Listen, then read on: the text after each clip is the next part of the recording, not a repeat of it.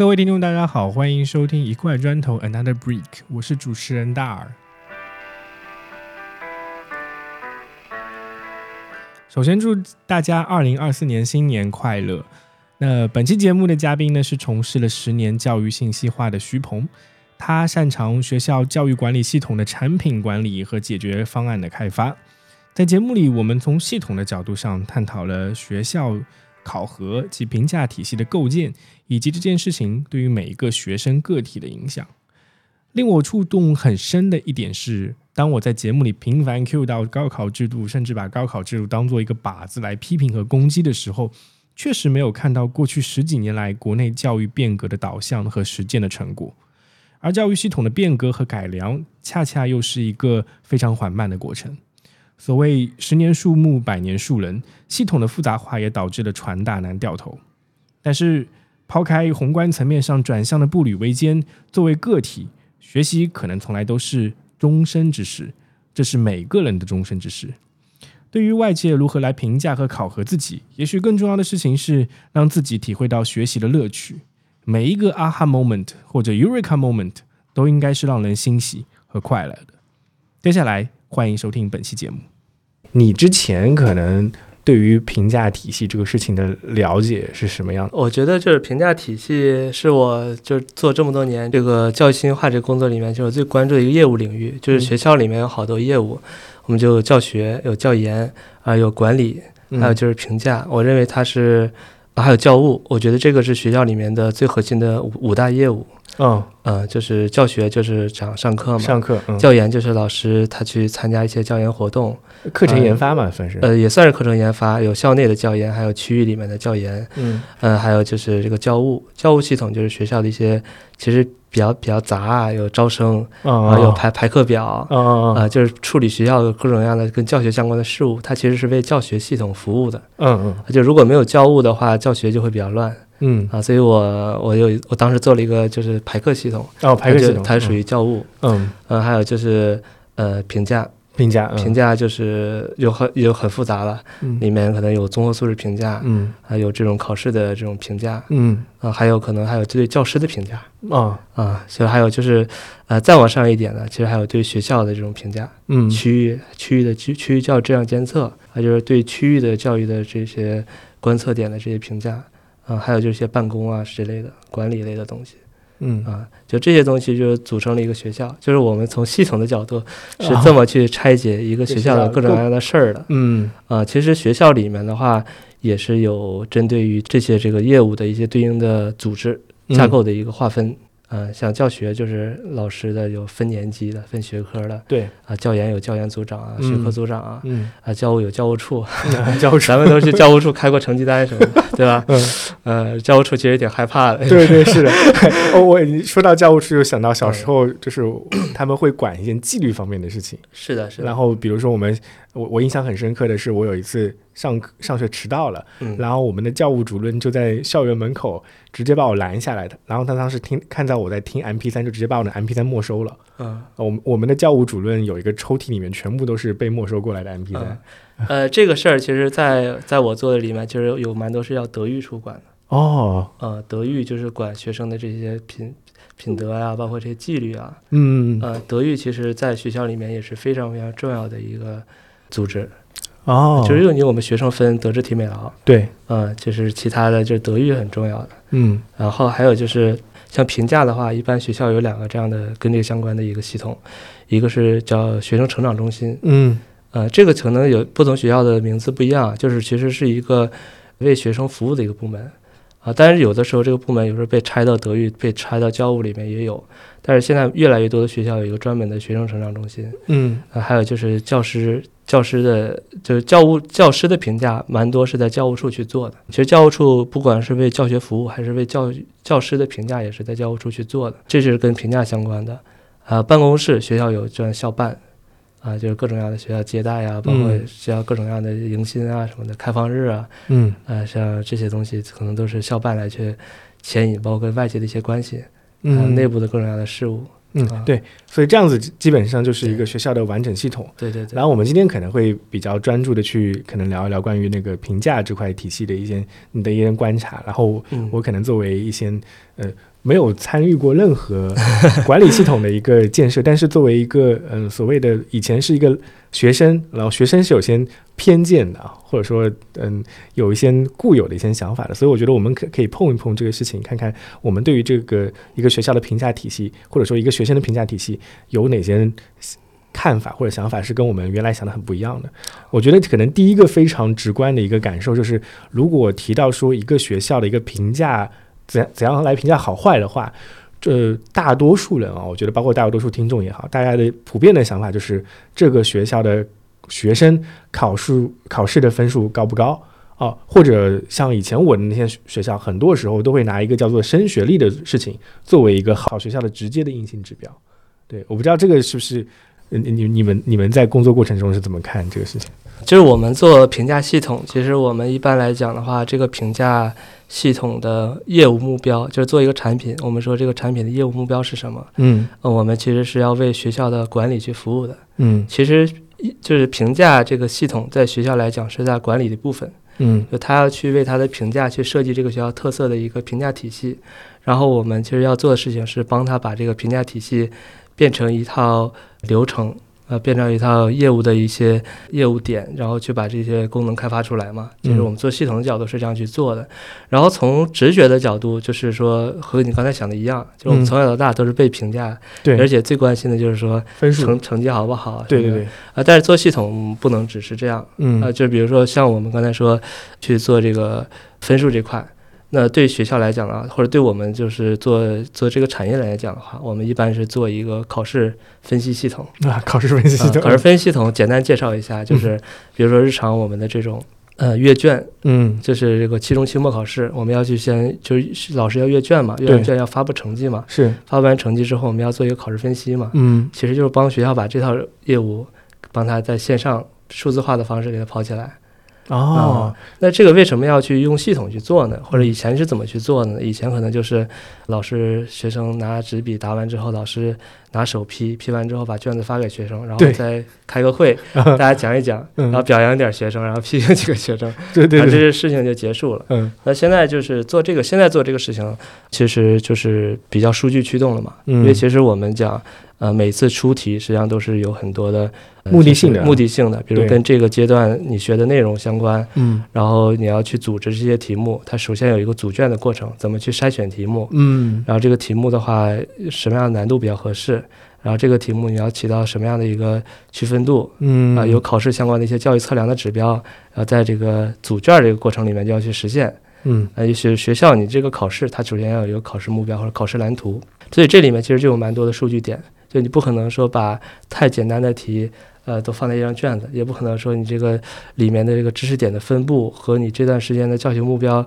差异比较大，所以它有一个组卷的过程。这个组卷其实就是把这个阶段的学习的这个数据怎么去把它整合成一个这样的一个卷子，然后这个让卷子整个的题目的分布啊，啊，包括这个难易度的分布啊，还有这个相对来讲就是说从教育测量的角度，你能够去起到一定的区分度啊，嗯啊。然后能检测学生对这段时间对这个教学的学习到东西的一个达标达标的一个能力。嗯嗯，对，这个我就完全可以理解，就是说，比如说，OK，我们举个例子吧。现在呃，这这一这一个过去一个月来，我们数学在可能在讲一些一元二次方程。嗯，那我们通过一个考试来统计一下大家对于这个知识点的掌握的程度怎么样？对，如果说哎呃这个试卷大家的分数是比较好的，那说明这个东西我们可以过去了，往下一个阶段走。对，如果是不好的话，我们可以针对性的再做一些补充的一个教学内容。嗯，对，这个其实有很多双向的，就是作用了。一个其实它是检测老师的教学，嗯，就是这个这个就是我们比如说你是数学教研组的，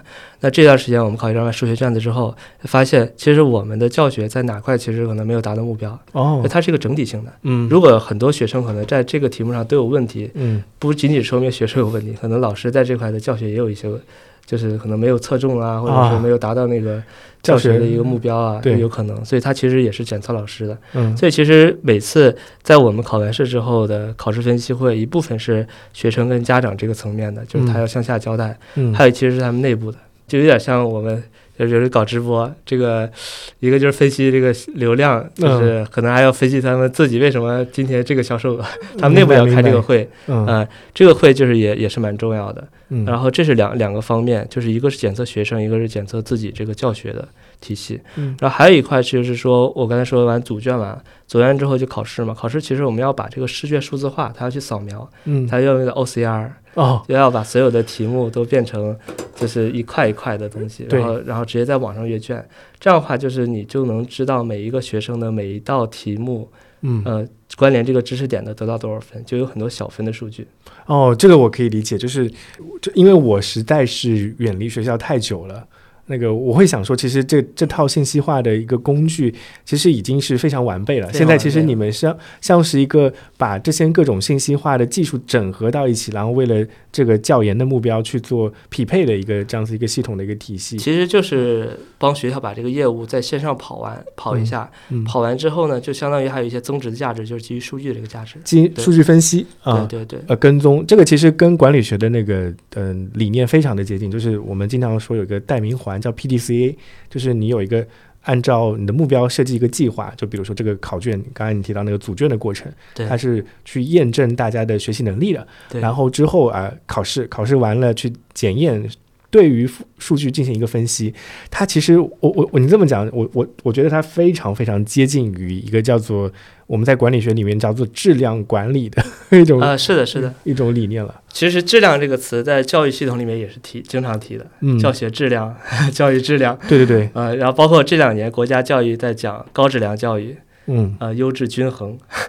这些词都是非常高频的在提。啊，其对，实这这怎么达到优质均衡，就是那要也要做这个质量管理嘛。嗯所以其实这个教育的这种监测评价，其实都是一个从从做产品的角度，或者从系统的角度是要采集数据、分析数据，嗯，然后数据是分发，就基基本上都是这样的一个过程。只不过是说在不同的业务上，它的侧重点和能分析的维度、颗粒度是不太一样的。因为当我们提到说，呃，用普遍意义上大家都会去想说分数代表质量，这是一个我觉得固有成见啊。但是你也知你你也你也前面有聊过，可能现在很多国从国家政策上引导是希望学校的关注点不仅放在分数简单的分数上面，而是可能走向一个呃素养教育或者素质教育。那、这个评价体系素质教育的部分，我们去怎么样？去跟踪或者进行一个质量管理的，这只我觉得稍微可能跟呃分数这件事情的定量化分析有区别的，就是素质教育好像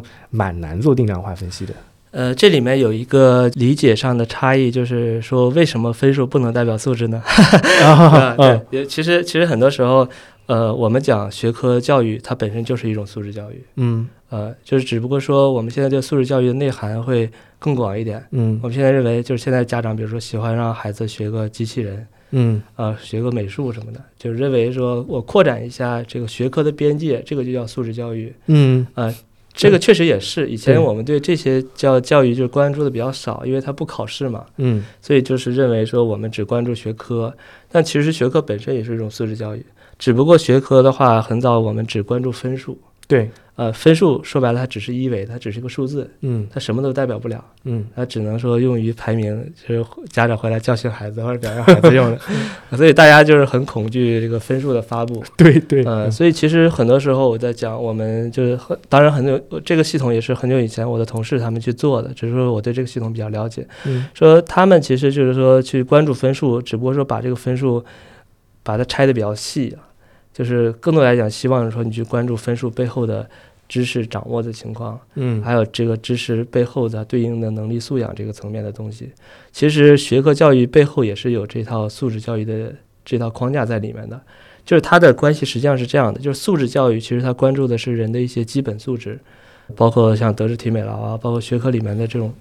数学其实培养逻辑思维嘛，嗯。语言比如说语言表达能力嘛，嗯。然后这个什么物理化学都有它对应的那个就是叫学科素养。嗯。那这些学科素养，实际上它其实是映射到你在学校里面接受的各种各样教育的维度的，并不是你去学数学，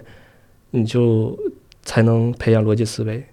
啊，但是数学可能是培养逻辑思维一个比较好的手段。嗯在学校里面，就是很多很多活动，包括就学生在校外接受的这种教育啊，包括自学啊，有蛮多事情都可以培养逻辑思维的。所以这些我们认为是它叫素质教育的这些基础的维度。但是学科教育实际上是最主流的去接受这个素质的一个手段，你可以理解，因为这这个可以理解，对吧？这个就是说，所以我们用分，只不过说以前我们也只强调分数，而且我们的卷子本身也不是围绕着素养去去设计的，命题也不是围绕素养去去命题的，所以这些年这个命题有很大的改进。嗯。其实我们国家以前就是提这个什么双基啊、三维啊，包括德智体毛综合素质评价啊，其实都是在维度上去扩展，只不过说在最重要的这个应试教育这件事情上的话，也缺乏一些数据化的手段，也缺乏一些命题上的革新，所以就是大家只关注分数，但其实分数背后还是有蛮多东西的。这个我觉得是首先是一个矫正啊，就是我认为分数其实就是大家不要认为它是跟素质教育是隔离的一个东西，嗯。就分分数背后其实是有藏着一些素质，只不过这个东西就是受限于命题啊，受限于就是说呃我们对它的分析和理解，所以我们很难去去去接受这个东西，就嗯。认为它只是一个非常单一维度的量化指标去评价你好或者不好，是一个非常简单的这样的一个判断，但其实它不是这样的。另外一点就是说，呃，我们提到普遍的这个综合素质，综合素质评价的话是非常也是非常早的东西了。这两年我们国家建立国家级的这种综合素质评价平台，还有省级的平台，但其实综合素质评价这件事情出现的很早。在一九八几年，就北京八中就开始自己在学校里面去搞了。然后我记得我小的时候，两千零几年吧，那个时候就江苏好像也是搞得很厉害，包括什么三加三啊什么的。对对，啊，这些综合素质评价，就是这些综合素质评价，它仍然是学科主导的，但是它其实多了一些维度，就是德智体美劳的维度，然后包括我们还有这个叫，呃，高中也叫学业水平嗯，考试，你还记得吗？哎，我 嗯。我的年代已经很早了，嗯。所以我们当时有个会考，就是这个东西，但这个就是我们非常非常不重视的，非常不重视的，就是是觉得哎，就是呃，我记得会考的作用是在于，如果你会考的分数过了，你可以拿到高中毕业证。是的，是呃，的，这个这这个直接关系是我们可以联系起来的。但是因为高考的那个呃现实的压力在那个地方，所以我们所有人就是为高考冲刺，会考就变成了一个好像走过场的一个过程。对，都对大家非常非常不在意。一七年的时候，就是国家我们我就是我在产业里面经历了一个比较大的，就是学习就是国家对教育这块的改革，我们叫新高考。嗯，我不知道你有没有听说过没有听说过，没有听说过。啊？这个没有。那这个可能是一个这些年来最大的一个改变了。嗯，这个改变就是说，也是叫文理不分科嘛。啊啊啊，这个你听说过哦？啊，这个听说过，这个听说过啊。这个其实就是新高考哦，啊。简单来讲，就是新高考就是文理不分科了，然后你从呃这几门文理科里面去选择两门，呃两门进行考试，就是参加高考。嗯啊，这样的一个新的模式，然后它还有背后还有一些其他的模式，这个里面好多细节我已经忘了，但是它最重要的就是说，就是扩展了你评价的维度，他们叫两依据一参考，这个就是高考新高考嘛，高考评价的改革，以前就是唯独是高考分数，现在叫叫依据高考分数，还有就是职业水平考试，然后参考综合素质评价，它其实是把这个东西写到了政策里面，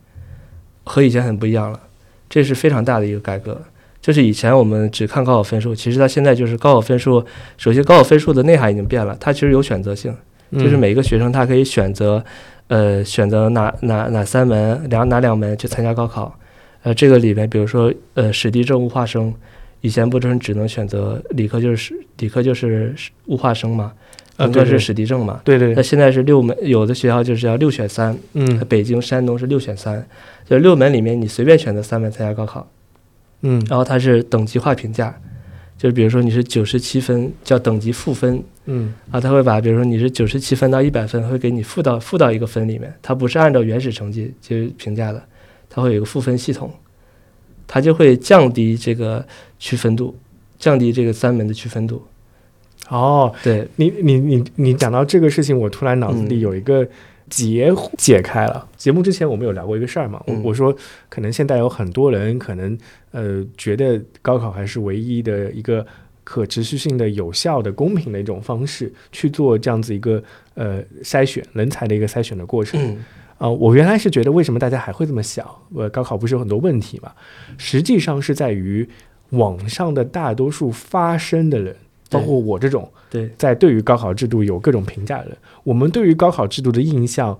留存于我们念书的时候。啊，是的，对，是就是就是我我因为我印象很深刻，你一说到这个改革，我就脑子就有印象了。因为为什么呢？我是零八年参加高考的，我印象没错的话，零九年、一零年的时候，浙江就做了这样子相对应的改革。我后来的学弟学妹们，他们好像就是去做这种所谓的呃四加二，或者说有选择性的。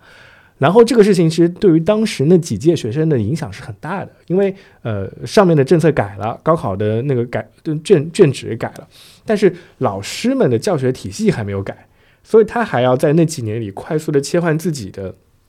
心智跟教学模式，去改到这样的一个方式。学生们尤其惨，就学生们还要去改自己到底用什么样的方式来考试。对，所以这几那那我刚好是经历了那个阶段，但是我是嗯、呃相当于最后一届哈啊最后几届这样子一个所谓的老式的这种文理分科的一种方式来做的。嗯那我就会想到一个点，就是说我今天在谈论我作为个人在谈论高考的时候，我的印象都是那个时候的印象啊，你这有很大的偏差了，非常 非常大的偏差对，所以我们在说我们在反对高考这个，或者说是觉得高考不公平的时候，背后其实也不知道现在目前学校里到底发生在发生什么。对。嗯，那有一件事情没有变，就现在学生还是很重视考试这个事情，对对对没有变嗯。这个是仍然是最重要的指挥棒。我虽然叫两依据一参考，但是最重要的依据仍然是高考分数嘛。嗯但是在里面，就是它首先维度确实过广了，嗯而且这个东西写到了高考评价的本身的这个系统里面了。嗯再提到那个综合素质评价，其实现在一些好的高校，呃像交大呀、北大呀，他会看到你的高中的综合素质评价的一个档案册的嗯啊，他会把它，比如说你相同分数下，他会看你的综合素质评价怎么样。这个这个你知道吗？这我不知道。啊，这也是一个变化嗯啊，就是呃，有点像美国，你申请高中，你就比如说你要呃有 SAT 嘛，嗯或者英国有什么 IB 什么的 AP 什么的，然后他还要去你去提交你的这个类似于简历的这种这种这种系统，对吧？嗯嗯就是你的高中参加过什么活动，嗯有哪些社团，你有你有搞过体育，嗯对吧？就这些东西，其实在美国的这个高校里面，它是非常重视的。嗯对你讲这个，我我有我有两个问题，可能它可能也是延续你之前的一个嗯，呃讲的这个东西吧，就是我觉得我们对于普遍意义上大家对于分数这件事情的害怕，是因为我们很多时候在把分数跟其他人比，然后我们知道，OK，你在一个一个社会群体中。啊，我们把一个学校当做一个社会群体中，你知道你自己的排位是什么样的，对然后这种排位是极度容易带来焦虑感的。对，我知道现在有很多学校的改革已经不准公布学校分数排名了，嗯，但呃，以前包括很多时候，我们大多数人的记忆里面，分数还是跟排名直接挂钩的。那如果你跟别人比，你是得不到幸福感的。但是我我之前跟一个老师有聊过这事儿，我觉得他的角度很好，就是说你其实要看到自己的分数的提高，这是分数跟考试带来的价值，就是你真的知道自己什么东西没学好，然后去提高你在那部分的一个所谓的一个理解，就是自己跟自己比，看到自己的成长。这个时候它是是分数带来的正面价值，但是很多时候我们理解到的分数只能看到这个评价体系里的负面价值，就是你当你把自己的分数跟其他人比的时候，这个比较的过程带来的强烈的焦虑感啊，这个时候会让你恨考试。对，这是我觉得可能延续到前面那个你讲到这个评价体系的时候，我觉得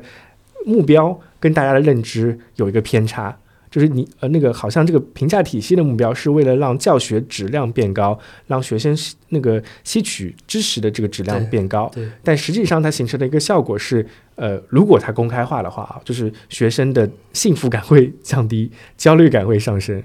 是，其实我我认为我们教育在改革的时候，就怎么处理好这个过渡问题，是一个比较大的命题。嗯，就是我们旧的东西把它消灭掉了，但是新的东西还没有出来。对，你可以理解，比如说我们把排名消失掉了，嗯，但是其但是那我们怎么去评价自己呢？对，或者说，比如说像您刚才提到的这个，呃，我跟自己比，那我怎么才能跟自己比呢？比如说，我简单的来比，说我这次数学比上次高了五分，那我就说这次数学比上次学的好吗？也不是，因为这次数学考的内容跟上次也不一样。不一样，对，对，而且是可能这个跟这个卷子的难度也有关。嗯我这次考试大家都很难，我的分数比就是比上次低，嗯，不仅我比上次低，所有的学生都比上次低。对，在这里边又有一个评价技术的问题，嗯。所以这两年好多地方在搞这个增值评价，就是把这个不同的次数的这个分数放在统一的维度去进行折算，嗯。然后再去比价，这是一个很高级的技术，所以所以它需要很多的那种，就是在不管在命题的角度，还是在评价的这种数据分析角度上，都要做很多改进才可以的。嗯。所以现在就是我们有的时候就是大家焦虑，还有一点就是说不知道了，很迷茫了，嗯，我没有排名了，我看不到了自己了，对，我也很迷茫，嗯、然后另外一点就是我看到了。我我也很迷茫，就是这是以前的以前发生的现象嘛，对对。看到了我很焦虑，然后看不到很迷茫，嗯。就是就是旧的东西还已经消失了，但新的东西没有出现，就我们不知道怎么去评价自己了。嗯，这是一个很大的问题。我觉得这可能在企业里面，它也是一个类似的情况。我们上过很多年班，嗯，然后大家都很讨厌 KPI，对对对对，对吧？KPI，KPI 就是说他给你搞得很细，嗯，说这个月一定要搞成什么什么东西，还是量化了，量化之后感觉自己就是个工具人了，没有发挥空间了。是，然后呢，他如果完全不量化呢，你又不知道自己干的怎么样。或者说这个东西我离升职加薪我还有多远？我嗯我这个岗位的天花板啊，我的工作的绩效的这种等级，或者说我的贡献，呃怎么样，我又不知道了。然后你要说到 OKR，那 OKR 可能用的好的企业又很少，对，它又很难，它对这个组织的设计能力要求非常高，啊、就是怎么去设定目标，怎么去关键定义关键结果，这搞不好的话，可能又就是形同虚设了，感觉很高级的东西，啊、所以这个我觉得是一个。呃，是一个比较通用的问题吧，就是我们在这个过渡时期有没有过渡时期的这样的一些呃成熟的东西？因为过渡是感觉好像这个时期马上就要过去了，嗯我们好像说没有人花很大精力去开发过渡时期的产品和整个整个一套的系统还有服务，嗯呃然后新的东西又到来了，但是这个又不知道什么时候到来。其实我们国家一直在讲这个素质教育、综合素质教育、综合素质评价，它综合素质评价系统也是很早也就有了，但是没有一个共识。呃，比如说我们就要开发这个系统，各个省有各省的平台，维度呢也是德智体美劳，嗯啊、然后再再接下来到一级指标、二级指标，那就是各地都不一样。然后到了三级指标，那学校自己定义自己的，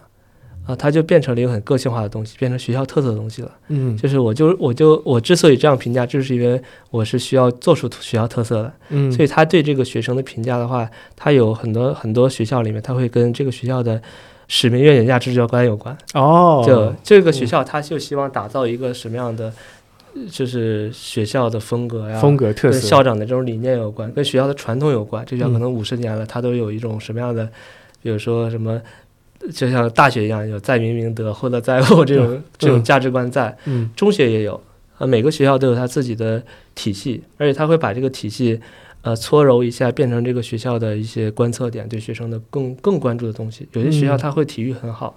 对，就是他的这个学校的学生可能学习一般，但是这个学校的篮球队总是能拿到市这个省啊市的什么这种第一名啊，他蛮厉害的。对，而学校很自豪这一点，就是嗯他对认为说我就培养这样的学生，那他可能就是在体育这素质方面，我认为更出圈嗯啊、就是或者说在一个比较固化的教育区域里面。这个学校里面的老大、老二，初中生源都留到最好的学校了，对。那我可能就拿不到最好的生源，我不可能爬爬到第二、第一，对，啊，顶多和第二的距离可能近一点，那我不如说打造的一些特色，所以他对学校对学生的评价也会有他的特色在，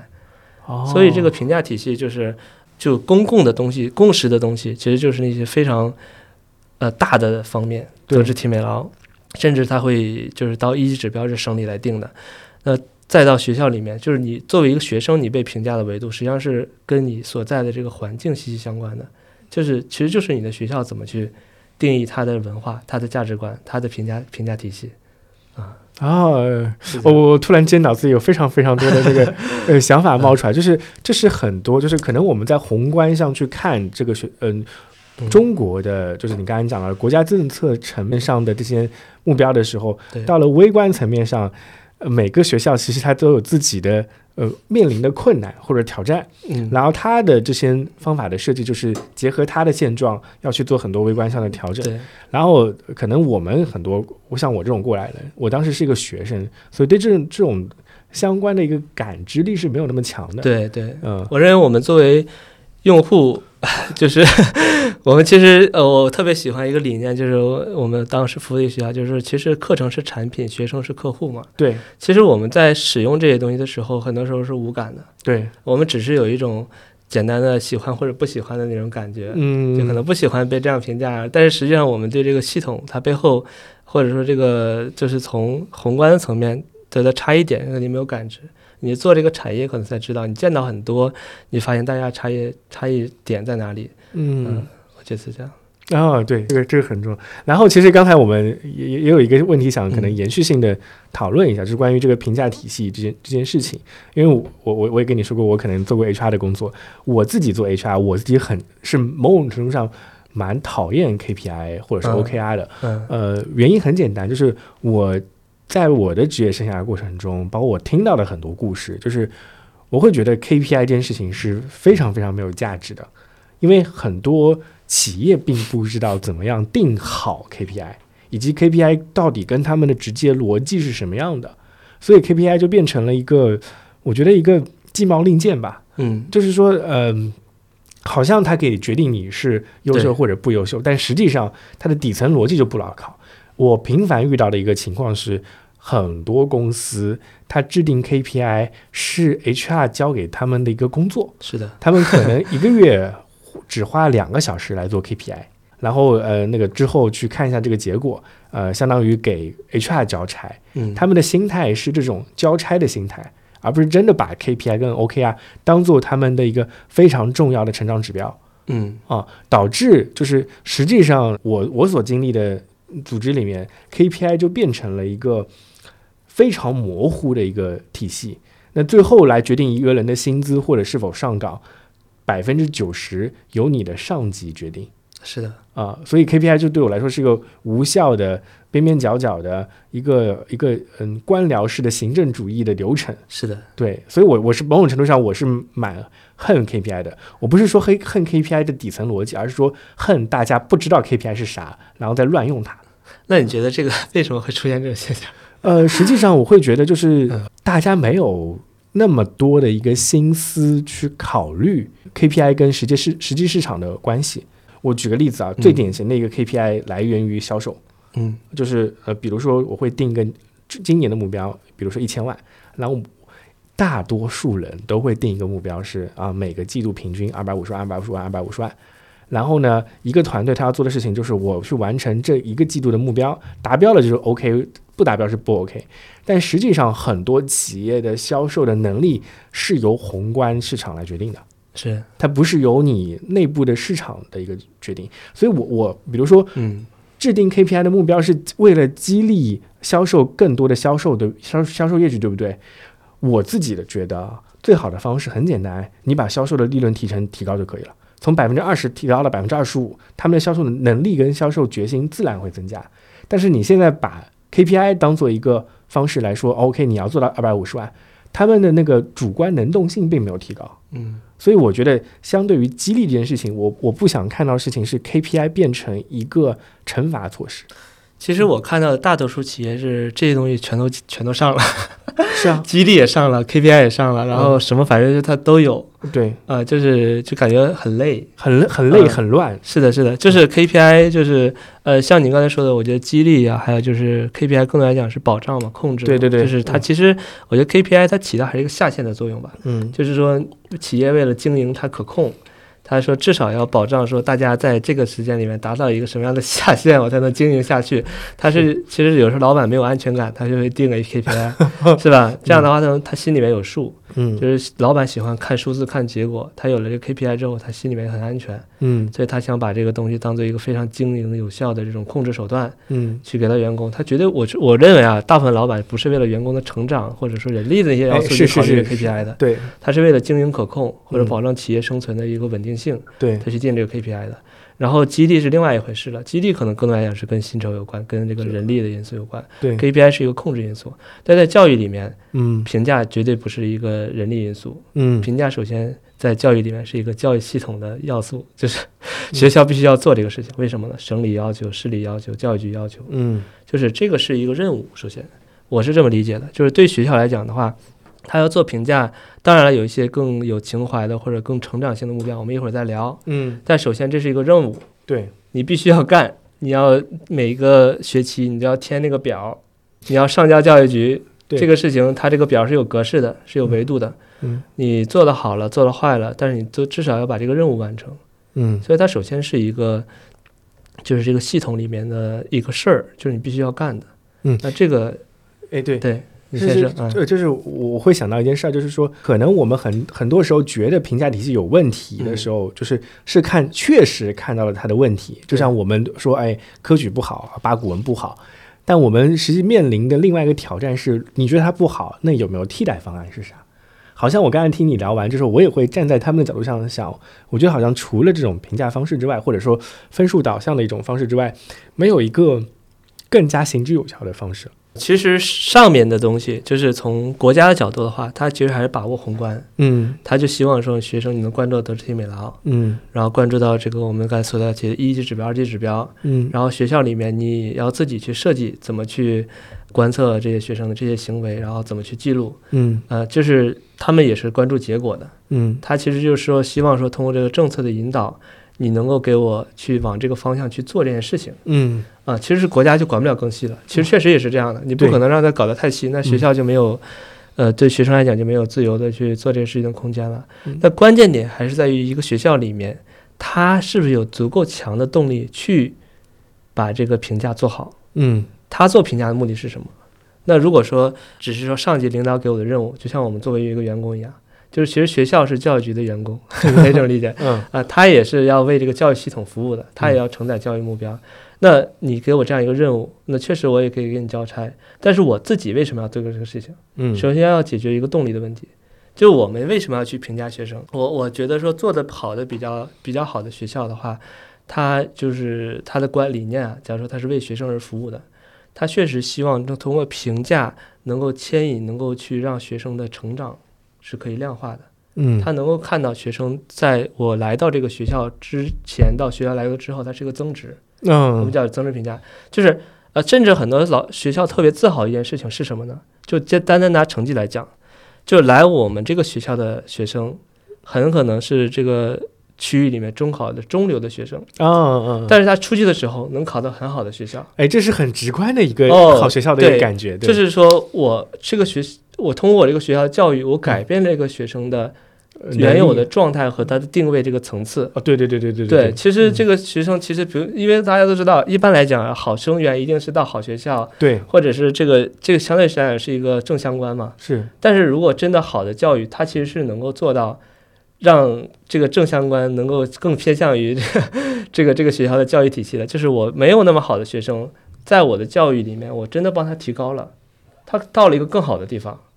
那学校这样很开心。但是他为什么才能做到这点呢？就是因为他有评价系统。嗯他他他的目标是希望说他能够改变这个学生的这样的一个状态，或者是能够给通过教育给这个学生提到增值。嗯，假如他的目标是这个，嗯那当然要阶段性的监测这个目标了。对对对对，那所以以他要去做这个评价，嗯他要时时刻刻看这个学生有没有变化。嗯所以这是一个比较好的，就成长型的目标。就这个学校，他在管理上，他在业务上，他是希望这个学生变好的，嗯所以它要通过评价去监测。还有就是评价，我们讲做做管理这个层面，就是为什么要做评价，就是做决策用。嗯就是一部分人给给学生自己看，或者是帮学生成长，还有就做决策用。就是只有评价了，我把这个东西量化之后，我从学校的这个教学设计上啊，包括从各种各样的制度的改进上啊，我有一些更好的就是这种数据的支撑。其实评价其实。呃，像考试评价、其他评价都是采集数据、分析数据嘛，嗯，所以他做这个评价的话，校长有这个理念，他希望去做这个决策的支撑，呃，这也是一个比较好的理念啊、但是就是单单的说我要去做这个评价或者凸显学校特色的，我个人认为它的价值就没有那么大，嗯。因为它并没有一个真正的结果上的这种价值观，所以我觉得做评价一定是跟这个目标结果紧密相连的这样一嗯，个价值观。对，我我自己很多有一个直观概念，嗯，就是我的初中阶段，因为我们当时初中是一个新学校，对，然然后这个新学校呢，就是他拿到了全市最好的生源，就相当于他新学校建建起来之后，哎，大家一看，哎，这个学校是当地最好高中的一个附属学校，嗯，那所有的好的生源全部被吸引过去了。对，结果三年以后，这批学生就是我我在的那批学生，他的那个分数跟表现能力却比其他普通的初中要差，所以我们就有一个直观的感觉，就是你把好苗子给培养坏了，培养坏了啊，对，所以这个学校不行不行啊，对，这是一个反面例子来看待一个学校能力的建设的这样子一个问题，对，但是我我可能在在想这件事情，就是说很多时候就是我我我刚才说的，我们作为一个个体，非教育行业人士去从外面去呃评价或者说是就是议论啊。这个教育体系的话，很多时候的感受来自于我们自然成长的一个微观个体的成长感受、直觉直直觉感受感受、直觉感受。嗯，可能并没有说站在一个宏观角度上来去看它。然后另外一个层面上，我会有有一种感觉，就是说，呃，可能我自己经历的教育过程是以两千年的头十年为主。就是呃，我对教育这事情有感知的时候，作为一个个体感知的时候，其实是呃零二年到零八年左右那个初中、高中这这个阶段，我能明显感觉到，就是好像现现在的大量这种这种监控系统啊，我我把它称为一种是，你你说评价体系也好，其实是一种实时的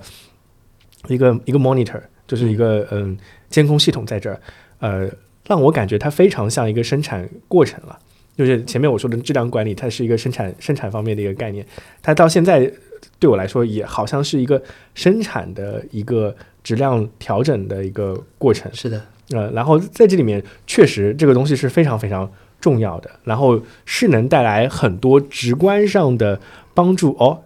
校校长来评价哦，到底哪个老师是好老师啊，嗯会更加直接一些。对，但是我会想说这个事情让我会有一点点呃这样子一个担心啊，就是说呢，呃，可能我们在前面聊过关于一些呃创新教育或者说是新的教育这种模式模式下，它是不是会带来评价体系的另外一种变化呢？这创新教育体系和公立教育体系在评价上一定有非常大的差异，嗯。因为创新教育体系没有公立教育那么多的约束，嗯，或者它没有那些外部动力，就是说政别人要求你怎么干，对，哎，嗯，这里我会我会我会有一个这样子一个问题，就是说，到底最终对于社会来说，什么样的一个人才算是一个好的人才嗯，啊？这件事情变成了所有这个评价的一个基础。对，呃，我其实过去可能几年来都在思考这个问题。一方面，我们非常希望有所谓的伟人，或者说叫做这样子能够带来巨大变革、创新的天才型的人物啊，比如说、呃过去的像什么爱因斯坦啊这种，我们希望有更多这种这种杰出的人才。好像国国家对于杰出人才的需求是非常的大的。对，另外一个层面上，我们又希望，呃，普遍上的人群是达到一个所谓的能够工作的效果。所以，早期教育的严格过程，其实从普鲁士教育的出发，它就是把大家的平均水平往上拉。这是两种完全不同的模式，目的也完全的不一样。对我好像在谈论创新教育跟普通的公立教育的时候，它的目标好像就变成了两种不同类型的一个一个地方。一个地方好像说我在要我想要培育那个呃特殊的人才，嗯优异优异的人才跟普通人不一样的。另外一个就是让普通人的能力综合上往上走，好像是这样子两个感觉。教育一直来讲的话，有一个就是大家可能不喜欢去谈的东西，其实我们所有人都希望说，通过教育来跨越阶级。嗯这个就是教育一直以来承载着一个非常重的，或者是为什么教育变成现在这个样子的一个群众基础，啊就是大家都希望说通过教育读书改变命运。对，呃，而且其实蛮多人是通过读书改变命运了。是那如果说没有教育的情况下，农村的人就永远农走不出农村。嗯啊，包括好多人就因为他不知道，就是教育这个东西它是放大性属性越来越大的。你上过小学的人和上过大学的人认知现在可能都不一样，差别很大。对对对那找对象，你可能接受不了一个只有小学学历的对象，对吧？是 啊，等等，就是这个社会阶级层次，其实现在跟教育有很大的关联，而且在嗯国外，像这个精英教育什么的，大家都在吐槽这个东西，就是说可能真的上清华、上这个哈佛啊，什么这个常青藤学校的，很多就是家里很有钱，对对是啊，才能才能上得去。嗯所以其实我们都希望说，通过教育去做分层。那这个里面就是我们培养的目标，就是说能挤进最高阶层的这样这样的一个特征呢，就是我们培养教育的目标。这是大家没有说出来的，但是有一种潜规则，嗯，我们都希望说，不管培养什么样的人，你只要能到达那个阶层，那就是最好的。所以我们以前叫学校，你只要考上清华北大，我不管你是什么样的人，对我只要你有那样的标签就好了。是啊，所以我们只需要你去到最好的学校，嗯只需要去到排名最高的学校。然后毕业之后也是这样，我就希望你能去到最好的公司，你最好去做金融，啊 去做投行啊什么，那是最好的。是所以我们其实对人的这种，就大家整个群众对于这种直觉上的这种阶级感，或者是对于什么是最好的，呃，就是教育，其实变成了什么是最好的这种学校，什么是最好的职业。嗯他来，他反过来推出我要培养什么样的人。嗯嗯呃，其实并不是我们所谓的真的理想，但是有些人口上提的是我要是学生什么独立自主啊，什么是这些这些很好的人类的这种人性的这种非常美好的这种品质，我们都希望说那有那样的东西。对，但是你先让我去那个，先让我考上清华北大再说。呃，就是嘴上其实是道貌岸然的，但实际上我们的教育目标是非常非常功利化的。嗯这个东西就是是我们做教育体系里面就是不愿意去揭开的一个潜规则。嗯，就是这个东西社会共识仍然没有改变的情况下，呃，教育的本质是不会改变的。但是我认为这些年就是这个共识正在被打破。嗯啊、当然没有被完全打破，它仍然非常牢固。首先，清华北大也有可能不是那么好找工作，这是第一点啊、就是这个职业市场或者就业市场，就是从教育作为一种投资的角度来讲的话，并不是产那么的正相关了。嗯或者说你投资，我就是为了把一个孩子培养到清华北大，或者把他送出国外，所花出的成本，回报可能可能这个回报周期可能会非常长啊，或者怎么样的。嗯就是整个的世界的职业发生变化了。我们发现这个，比如说董宇辉一场直播也能赚很多钱，那可能学历没有那么高，对，啊、或者是这个行业出现了很多很多，就是通过自我的教育，通过一些其他方式吧，就是能够受到仍然受到尊，不管是尊敬也好，还是能赚到钱也好，啊、有很多很多这样的例子，以前是例外，现在可能都成为主流了。所以我觉得职业观首先是在改变，啊，对啊这个这个我觉得对教育是一个非常大的冲击。对对对，这个事情我觉得，尤其是过去几年来的那个变化是非常非常大的。一件事情就是你说的，可能呃，像各种新职业的兴起，对比如说呃直播啊、比如说各种啊、网红，对就是我们越来越发现，好像啊。当那个什么赚钱这件事情跟你的背景没有那么相关性之后，哎，发现好像学历的那个回报率，就像你说的，好像没有那么高了。对另外一个层面上，好像是呃，很多时候我自己也在反思这件事情。我觉得学校的教育某种程度上是一种滞后性的，尤其是你社会发展的越快，学校教学校越来越滞后。就比如说 AI 这件事情啊，它是先火起来之后，学校再跟着去开 AI 班的。对在开了之后，其实那个主要的栈道或者说主要的位置都已经被先行实践的人所占据了。是的，是的，所以它学科学科就变成了一个社会发展规律的总结，然后想去再留一轮，然后再跑一轮。但实际上，就是我我现在都会想说，其实早几年大家更看重的是选择，对跟你的出身没什么关系。就比如说你是一个同济土木工程专业的，如果你呃，比如最近十年加入了国军，呃就是到了房地产行业，你会特别特别差。对那你其实是个天之骄子啊，就是你的所所谓的学习能力很强，但实际上你的选择去到了一个不好的行业，也是会导致你的职业生涯有一个很不好的一个发展的。但是另外一个就是。比如说你是一个职业学校出来的，然后你进了直播行业，或者说，哎，你觉得那个呃，就是相关那些 AI 赛道非常有有价值的，你自学都有可能在这这条路上闯闯出一个关。所以我就我我确实就也感觉到这点，就是世世界的变化越快的情况下，学校的作用对于一个人才在社会上发生，或者是直接带来经济价值的作用在降低，那比例在降低很多。对，就是我觉得这个固化的路径正在一点点的解解解封嗯解解，就是或者是在破碎嗯。啊、就是呃，我们花了这么多年去把这个体系搭好，嗯。现在这个体系又在慢慢的破碎，我是觉得是一个很好的现象，因为它成熟了之后就固化了，嗯。就变成说以前好多人希希望考大学，其实大学不是最香的。嗯。我我我问过好多人，就是在七几年、八几年，不是每个人都想进进大学对，我知道有很多人要去师范，或者或者很多人希望去国企，就是去分配嘛，那是是最好的嘛。嗯就是说，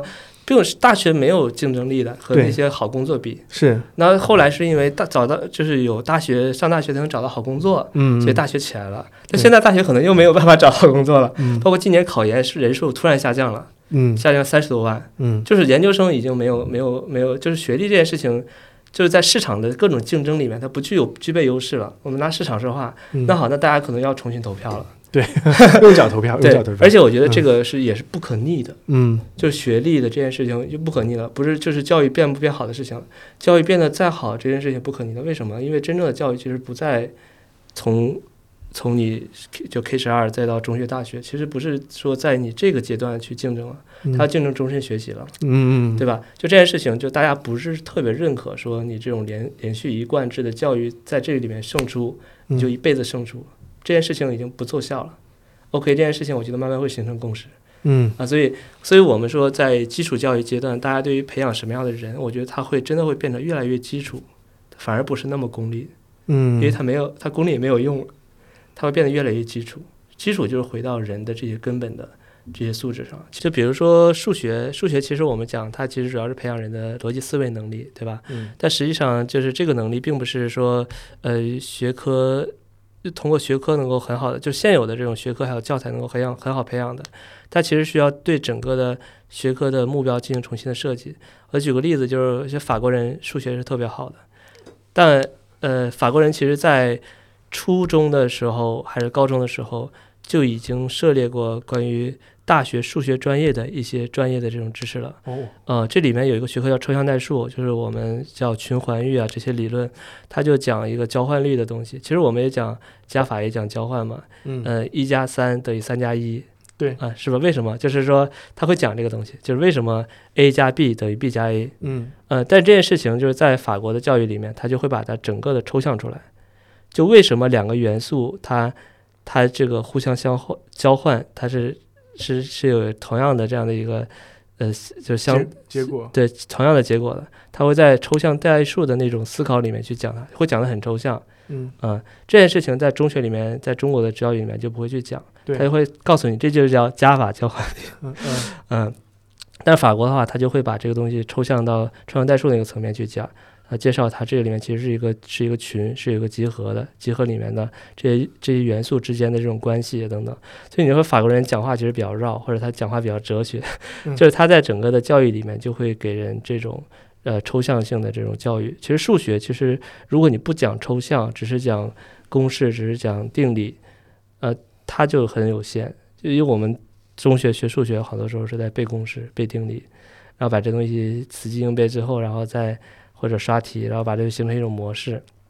而且没有理解这个东西的本质。呃，我觉得我们中学学的很多东西，你都不理解它的本质的。嗯，但是本质为什么？因为本质首先很难，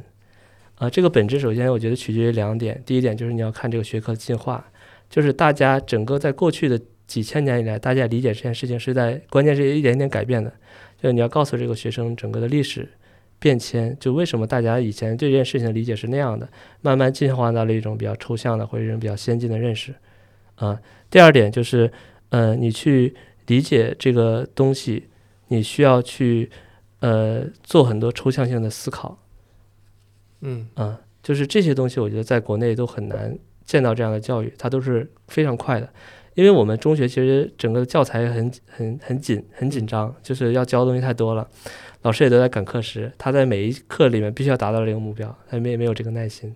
嗯嗯，对，哎，这其实会让我想象，呃，想到一个就关于通识教育这件事情，呃，我某种程度上会觉得一个我自己在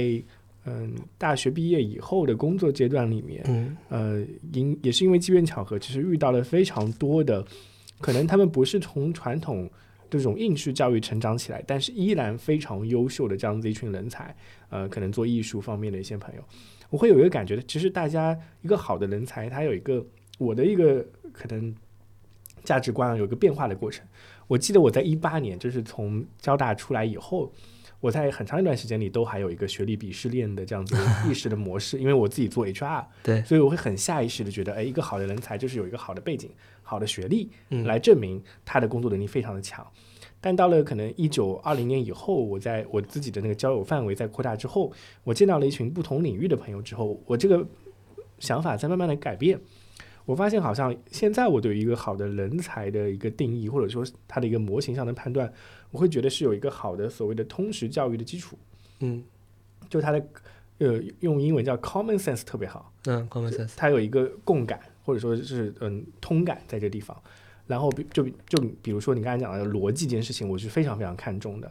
因为呃我也感觉到了，可能在我们的数学教育里面，虽然我们说数学教育培养逻辑思维，嗯但实际上就是呃逻辑学是一个从哲学这边演化出来的一个非常重要的一个学科。那很多时候我是在嗯、可能在研究生阶段啊才开始学可能逻辑相关的东西的，所以我就觉得，哎，这东西为什么不可以提前教？那我就会觉得，后来我我就发现，好像好的人才他的通识的能力是非常强的，这种基础能力特别强，然后他在各个自己的领域上达到了专业化，甚至是我们叫做呃非常精确的那种能力啊，精深的一种能力，所以他他的这种人才的导向性就根本跟我原来的认为的学历教育完全脱轨了。因为我发现好多领域的人，他们根本不需要学历这件事情，也可以变得非常非常的优秀。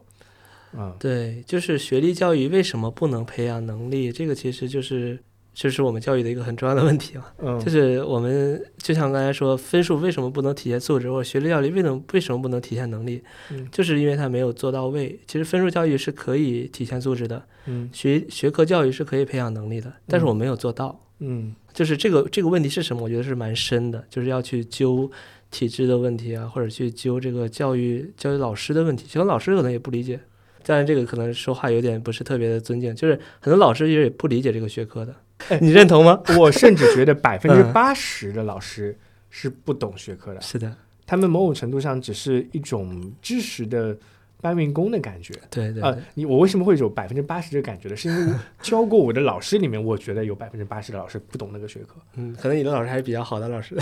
呃，甚至他们就是很多嗯他们自己对于这个嗯、比如说讲文学吧，可能很多人都没有那种文学素养，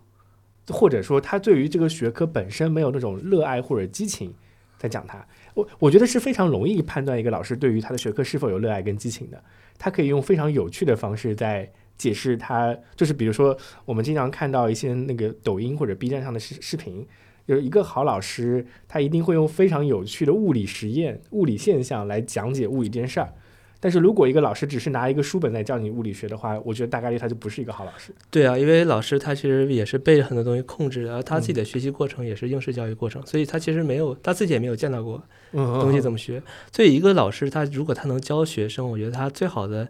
能力就是他能够像学生那样去看待这个学科，他不知道这个学科，他去教，嗯就是学习的过程实际上是一个从没有任何感觉，然后慢慢被被认知，就而且是基于你的认知。就是没有这个东西的认知，然后一点点的自然的直觉性的启发你去了解到这个学科，一点点探索和感受的过程，它其实嗯不是一个知识上的完全去接受这个东西的过程。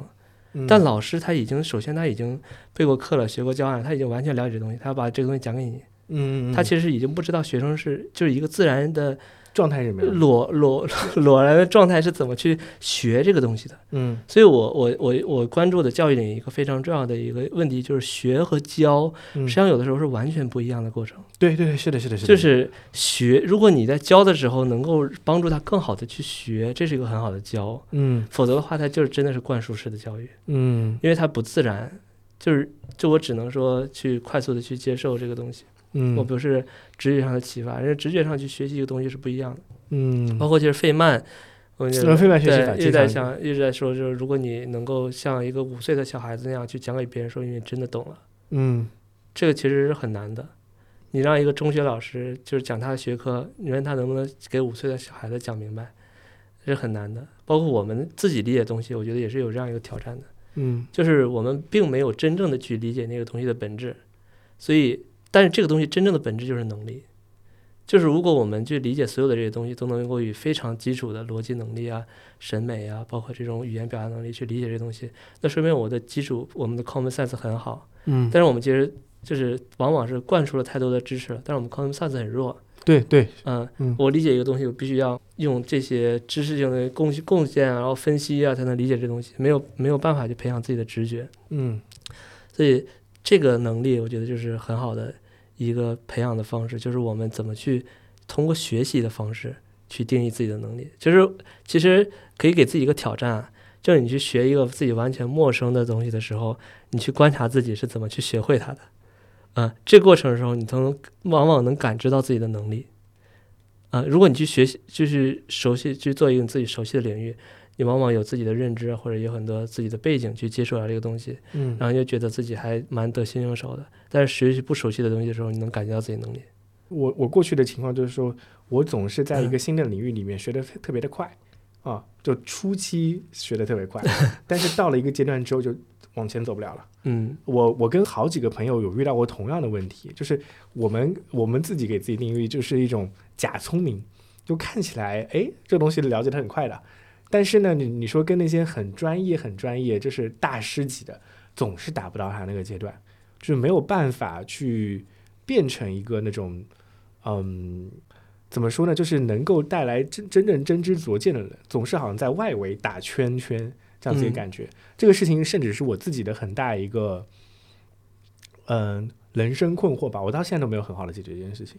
啊，有可能编辑成本就比较高了，就是你从一个比较熟练的。到一个要到大师级别，呃，这个 Herbert Simon 其实也有，就是一个经济学家，嗯，他讲就是脑子里面要存储几万个那个这种这行业的这边知识块，嗯，然后要反复的练习，然后才能产生这种直觉性的神经连接，对对对，啊，是这样的东西，就是成为大师在任何领域都很难的，也是很少的，嗯，但我觉得你说前面那个能力其实也也是比较稀有的，嗯，能够快速去吸收进入一个领域，然后能够操作这个领域这些基础。基础的一些操作，就是或者领略这个领域的一些基础概念，这个能力我觉得对于现在年轻人而言很重要，因为他职业产业变化很快，职业变化很快。嗯，他如果说在这个通识这个层面，我是还有一种叫通识的这种能力，还有一种通识的学科啊。嗯，比如说我想快速了解心理学啊、经济学啊，因为我我们活在这个社会，其实需要。多种技能嘛，对，或者现在越来越需要你掌握多种能力啊。你要如果说进入这些领域的通识的这个门槛很高的话，其实对我们来说生活很困难的。嗯，我觉得前面这个能力其实也是培养学生的很重要的一个能力。嗯，是的，就是这个学学习能力。对，就是学习怎么学习。嗯，你要怎么去运用自己的基础的认知，还有这种直觉，然后快速的探索，然后实验，然后形成对这件事情的一个框架性的认识，然后能够在这里面。甚至完成一些基本的 demo，我觉得这个能力是特别特别重要的。对，所以我在会想说，就是可能我们过去学校的评价体系里面，在这一块，呃，某种程度上，十八岁以前的阶段，这种能力的培养是比较少的。我反而是在大学阶段里，就是有大量的呃课程，就是。加入到了所谓的课程设计，因为我做理科、理工科的嘛，课程设计动手的能力的时候，哎，你才会看到，哎，每个人的能力到底区别有多大。所以这个时候，我终终于感受到了一件叫做能力的事情。因为我大学期间是参加了蛮多呃学科竞赛的，那个那个的体验，对对对对，给我感觉特别好。就要汉汉字啊，自己要亲手去做上面。对对对，所以我觉得回归到那个，我我也我也有一个。呃，想法这只是一个问题，就是我我某种程度上觉得大学的教育体制是更好的教育体制，但是为什么大学的教育体制是在十八岁以后？呃，有些很好的高中，其实他在模仿的一些就是把大学前置化，我觉得，呃，就是把大学的那种分科制，还有那种自学能更加看重自学跟实践的事情，在高中的时候就开始落地了。这个东西其实现在有个词叫 PBL，你听说吧？就是项目式学习。我知我知道我知道，就是很多在以这种形式去搞，但是。呃，怎么讲呢？就是去做它比较难，还是那个问题，就是说带领的这个人，嗯，和这个老师，嗯，他自己是不是有过这样的经验的人？其实我一直觉得很重要的一点啊，嗯，就是你干这个事情的人，他自己有没有通过这样学习的经验的人，否则他就是哪怕 PBL，他也做成传统教育了。对，所以我是觉得。我们的老师，这个这这个群体啊，他需要丰富生活经验。嗯，真的，他们，你看，我们以前我做生涯规划，做过一个产品叫生涯规划，也是在学校里面做，嗯，但都很都很难做，为什么呢？就是老师这个群体他自己的一生就是很单调的。哎，我我觉得 他就是一个职业，就是当过老师，而且而且他还是不断的在教一个学科 以及这个阶段的知识。呃，我我就觉得好像老师的工作某种程度上我会觉得蛮无聊的。嗯，是的。就比如说他们可能在呃，如果说教材没有变化的情况下，他们在十年的时间里面，呃，就是如果带一个高中老师，他呃每一届都是高一、高二、高三这么带，他就带三次高一、高二、高三。他就把这个知识第一年第第一届背完课之后，第二届就是把这个备课的资料再拿过来再再讲一遍，他自己的成长。他的个人成长，他说我自己会觉得，好像一个人他是希望能够学习到新的知识，能够让自己有感觉成长的这样子一个过程的。但老师的这种成长，我觉得有些时候我会不是那么好理解。这是这个行业的一个也是特别大的一个难题，嗯，就是教师这个群体特别容易产生职业倦怠啊，非常容易。啊，这个和医生还不一样，医生还有个盼头，副主任、主任医师，而且而且医生的那个病例是不一样的，而且医生要持续学习哦，对对对，医生要持续 学习，医生不得不持续学习。但是教师来讲的话，他持续学习动力没那么高，嗯，除非这个教师很有自我动力，啊，但是你比如说你搞到特级教师，那对你来说可能也就那样了，啊。啊，就是从职级的上升来讲也就那样了，嗯，但是就是因为医疗本身它就是产业在变化，嗯，呃，但是教育系统变化要比医疗慢很多。慢很多很多。很多很多很多，对，你的教材虽然说我们一直在变，但是你要真要说东西还是那些东西嘛，是是是，嗯，就是它其实没有一个外部驱动力，就要求教师，就就是说刚性驱动力吧，让老师说他有一些危机感，嗯，这是很难的。那 ChatGPT 我不知道会不会让老师有点危机感，嗯，很多去教师行业的人本本本身也是冲着稳定去的，对，所以他们就在这个稳定的框架中。在自己成长呃，或者说是这种有一个固定的模式在那个地方。是的，我我特别希望说，这个我们的教师群体就是说能够市场化一点。嗯，就是我我觉得，比如说我们可以很多人就就到中学里面去讲嘛。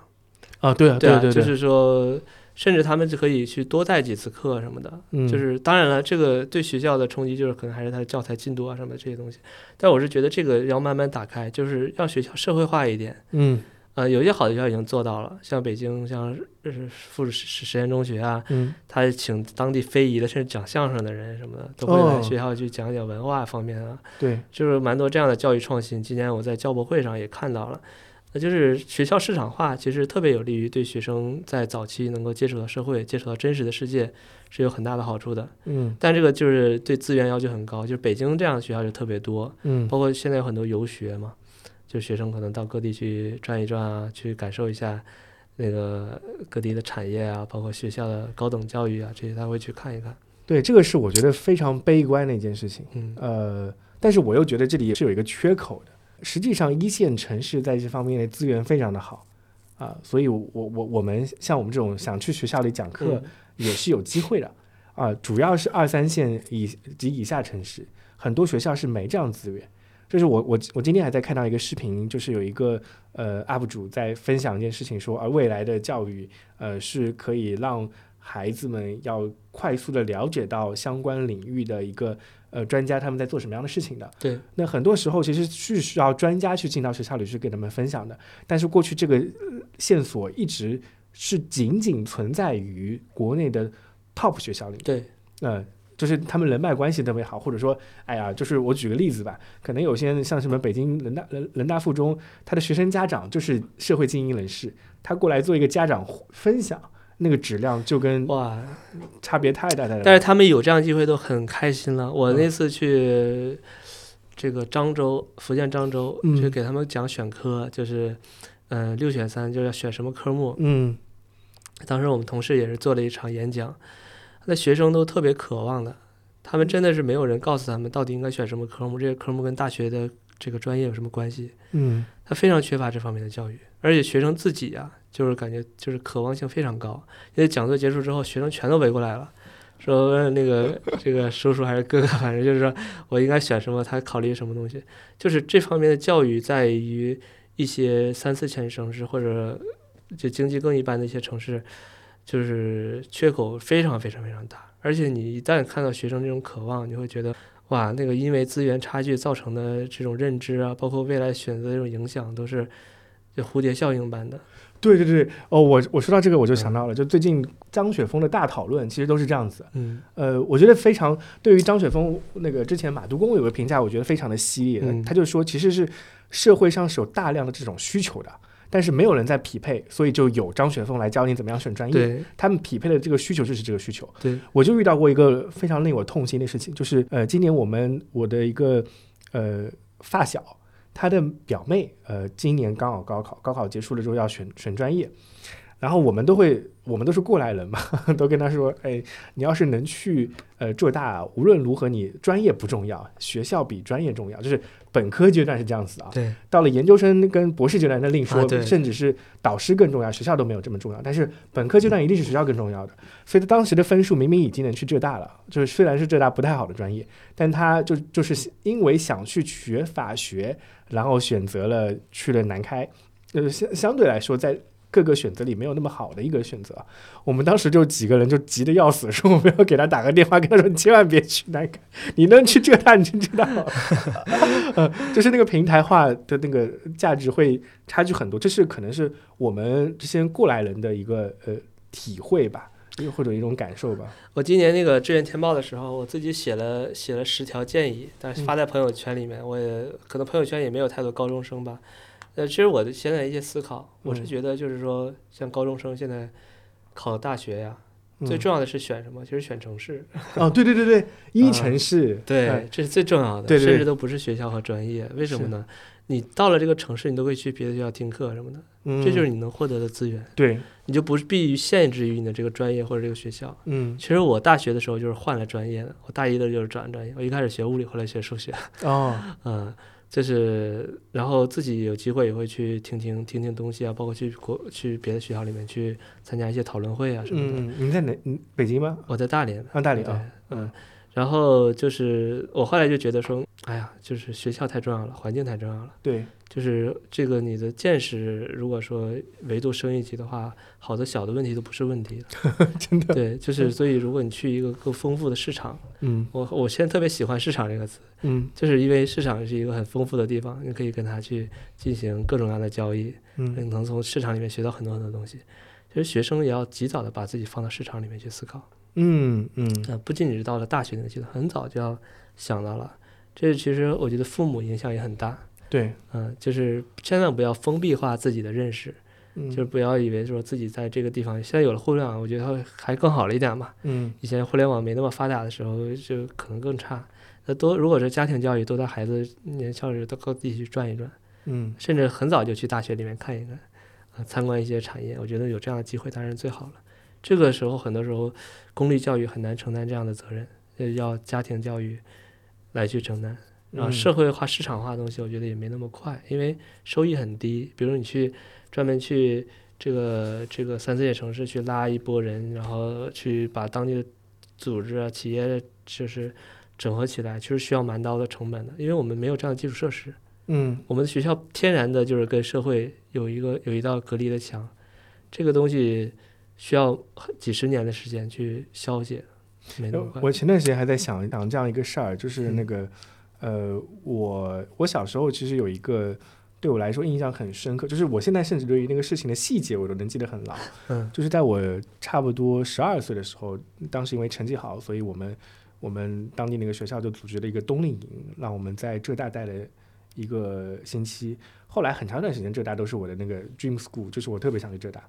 就是我觉得，哎，高考我就说要报浙大，但分数后来差太多了。但是 实际上，就是我在呃到了浙大的过程中，不仅是看到浙大，而是嗯、可能了解了杭州是个什么样的城市。啊，对，就会差，感觉特别明显，就是杭州跟我们那个四线城市之间的这个这个际代际差异是非常非常大的。所以我后来就会想说，其实小孩子能有这样子一个机会，从一个呃一个不是那么呃发达的一个地区到一个发达地区看一看，对他的帮助，可能一个星期的价值要比他学一个学期的课的价值都要大，因为那视野我就完全打开了。我某种程度上觉得这个事情是每个人都要有机会的。是的，是的，嗯就是包括企业家们也都在游学。嗯就是你说最早马云，他为什么做那阿里巴巴，都是到看到了美国的这个互联网的发展，嗯然后接触的这个商务部的这些人，就是决定去做这些事。包括现在好多组织去硅谷游学啊什么的，嗯就我们这些 AI 厂商也在向国外学习。嗯就现在，现在我觉得就是说，从从小孩子到大人都在去向更好的地方去学习，我觉得这是一个很好的开放市场的一个一个情况。对我都觉得可以做一个什么四线城市的那个学生去到一线城市的游学就已经很有的做了。嗯，这这就是说这个事情就是做游学的公司蛮多的，就是嗯还是一个成本还有安全性啊这些嗯这些东西，嗯。然后再回到那个主题吧，就是说这个能力这个事情，嗯就是我认为啊，我认为我我们有一个理想层的能力，嗯。包括各种报告，包括联合国二十一世纪核心素养什么，包括 AI 时代人应该什么解决问题能力，嗯。这是理想层面的。就是我觉得这些问题是我们个人要特别特别关注的，嗯。包括家庭自己教育自己小孩子要特别关注的，嗯。因为这些真的是伴随你一生的非常根本的东西。但是你所在的组织其实并不关心，就是你在学校里面，学校里面没办法，因为他不会为你一辈子负责，对非常现实。嗯学校即使他想负责，他也负责不了，啊、大学也负责不了，企业也负责不了，嗯谁为这个事情负责呢？只有你自己只有你自己。对根本东西、核心东西、底层东西，你要去关注。比如说，这个二十一世纪核心素养，他说的很好啊。那嗯这些东西，就是你真的要观察自己在处理这些问题的时候，是不是有这几个维度。嗯然后至于说学校里面什么双击啊、三维啊，那有他们组织那个的话语体系，有他们的这个，甚至这些话语体系你都用不了的，它是要变成教材，它要它要转化成好几层，变成你接收到的知识，它可能埋在里面，埋得很深，但你不知道，嗯。你不知道，你没有觉知，就是你对对你来说就等于没有，嗯。就是你要觉知或者说你要知道的东西，就是说你的这些能力，嗯。你要能观察到的，只有你自己关心。嗯。我我也不期望说这个产业说什么时候能围绕这些真正的东西开展，我觉得这是一个不现实的事情，嗯。因为这事实来讲就没有人会为你的一辈子负责，嗯，但是能力叫技能，技能其实是可以在市场上交易的，嗯。所以我我最近提技能提的比较多，最近可能跟朋友聊创业项目，就是说其实市场就从个人来讲，你在 sell 你的技能，市场在 buy 你的技能，你会摄影，你会做播客，你会。你会写产品，你会写产品文档，你会做开发，你会什么什么语言，这些属于技能。啊，技能实际上是可以去进行市场化交易的，而且很明显，你会就是会，不会就不会。技能也有高低，嗯也有认证，哦，有好多就是市场上评价你技能的各种各样的方法。嗯呃，但是能力这个东西实际上是跟技能无关的，那是嗯底层的东西，一种直觉，一种更基础的。有一天可能可能眼睛瞎了，耳朵聋了，仍然这个能力还在。嗯它不是取决于你具体的感官，也不是取决于你具体的这种动手啊什么的，它还是一种这种思维啊，一种认识认识的这种能力，我觉得是在这里面是为主。还有就素质啊，什么成绩这些东西，这个也是学校的话语体系来评价你的。嗯啊，我觉得说我们身在里面，我们可能就是去关注，但是身在这个外面，就是要关注底层的这些能力。嗯，是，对。好，那我们今天这个话题就基本上可能聊到这边。非常感谢许鹏可能参加我们这个节目。我我现在脑子里都还有很多很多想法，就是在在我们聊完这个这些内容之后的一些延续。就是我呃，可能多说一句吧，我我稍微会觉得我们所我所看到的这个呃，大多数人在关注呃精英的人在生有什么样的生活，或者很多人会关注那些嗯欠发达地区去呃做希望小学做这种公益性的东西，也有很多人关注，但其实中间的那个大多数人，反而他们的问题是没有那么被关注的，因为大家都是他们，所以大家就好像没有话语体系在支撑他们，因为他们的生生活太平常了，嗯。所以他们的成长变成了一种被偏见所裹挟的一种人生。啊，因为因为因为精英有话语权，底层被赋予话语权，但中间的那个人，他们没有话语权，他们不不制造所谓特别的环节，所以他们就没有发声，所以他们的需求就变成了一种好像随波逐流的一种需求啊。我我说的有点多，可能嗯没事没事，我是觉得就总结一下，我觉得评价这个事情也聊了蛮多的。就我的我核心观点就是说，呃，我们这个社会有很多呃习以为常的评价体系和它嗯的这种话语体系。我们可以说，我们活在当中，但其实嗯我们并不知道我们活在当中。因为对。你是学生，其实你并不知道你被怎么评价了。对，但是我觉得说，就是说作为我们还是能起到一定教育作用的这些成年人也好，还是父母也好，嗯。他们一定要有一个就是更个人的、更终身的一个这种评价体系，是嗯。给到自己的。是，嗯，包括说我们作为教育者，呃，现在可能是我们有时候也会给别人讲大道理啊，嗯。呃，就是自己要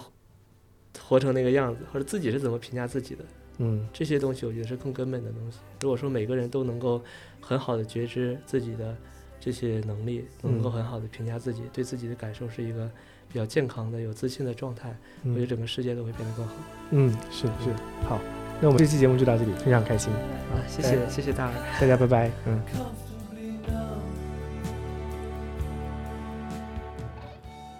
一块砖头 （Another Brick） 是由独立播客机构 Die f o n s Num House 策划制作的教育专题播客。